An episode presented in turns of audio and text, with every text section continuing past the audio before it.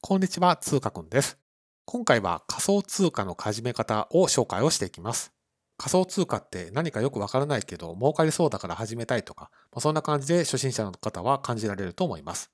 一方でどう始めたらいいのかっていうのも見当がつかないというのも正直なところだと思います。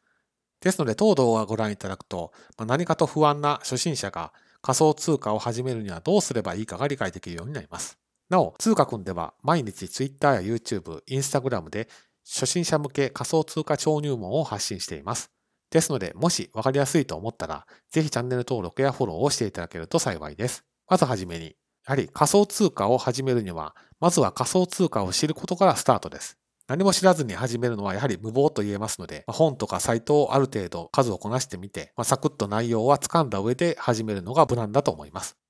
ですから初心者としては、何も知らずにいきなりお金をつぎ込むっていうのは、ただのギャンブルですので、ギャンブルをしたくないという方は、少なくとも NG ということが言えると思います。本とかサイトでしっかりと学んだ上で、初めて手をつけるというふうに進めていくのがいいかなと思います。次に講座を作るステップ2になります。初心者的にはどういった取引所を使えばいいのかっていうのが、まあ、いくつもあって非常に迷うところだと思います。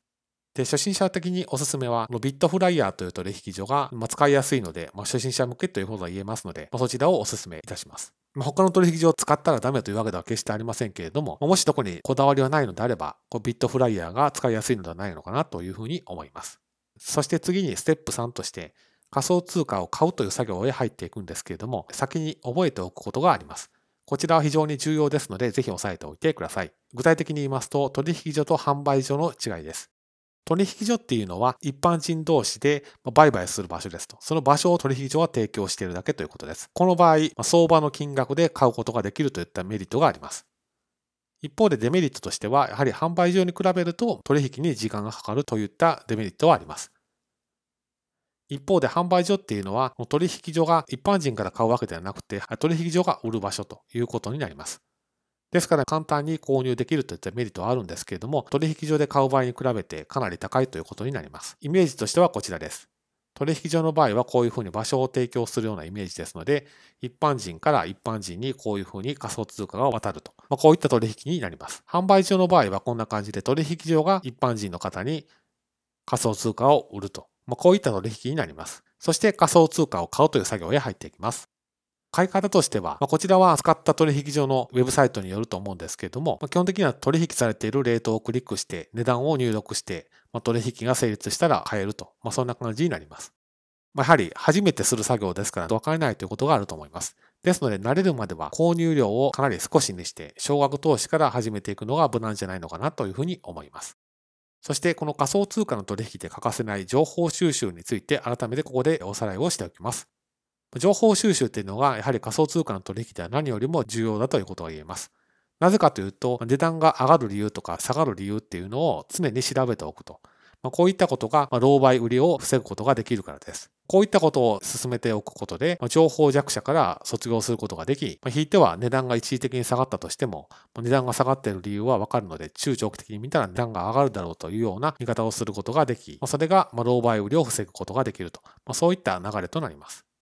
じゃあ情報収集はどういうふうにしたらいいのかというと、まあ、Twitter とかブログなどで、まあ、知識を持っている人の発信情報を常にチェックをしておくということになります。もちろんポジショントークは入っていると思いますので、そのあたりの情報の信頼性というのはまあ自分で判断すると。まあ、損得とかそういったことを考えた場合に、この人の言ってることは正しいなとか、まあ、ちょっとバイアスがかかってるなとか、そんな感じで自分で判断をして買う買わないを決めていくということになります。気をつけておいた方がいい注意点を3つ紹介を差し上げます。まず1つ目が余っているお金を使うということです。ですからどんなに多くても毎月の収入の10%以下ぐらいに留めておく方がいいと思います。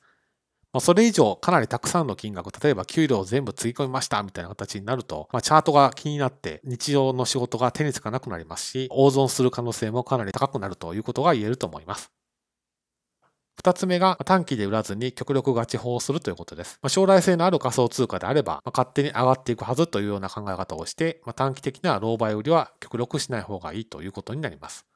そして三つ目が二段階認証は必須だということです。やはり楽してお金を稼ごうと思ったら人のお金を取るといったような発想をされる方もいます。仮想通貨もそういったターゲットになることは例外ではありません。ですから二段階認証をきっちりして、その上で仮想通貨の取引を始めるというのが必須だと思います。ですからもし2段階認証というのがわからないとか、どういうふうに設定したらいいのかわからないということでしたら、まずは仮想通貨を始める前にこの2段階認証の学習から進めていった方がいいと思います。今回の動画は以上となります。今回の動画の内容が皆様の何かの参考になると幸いです。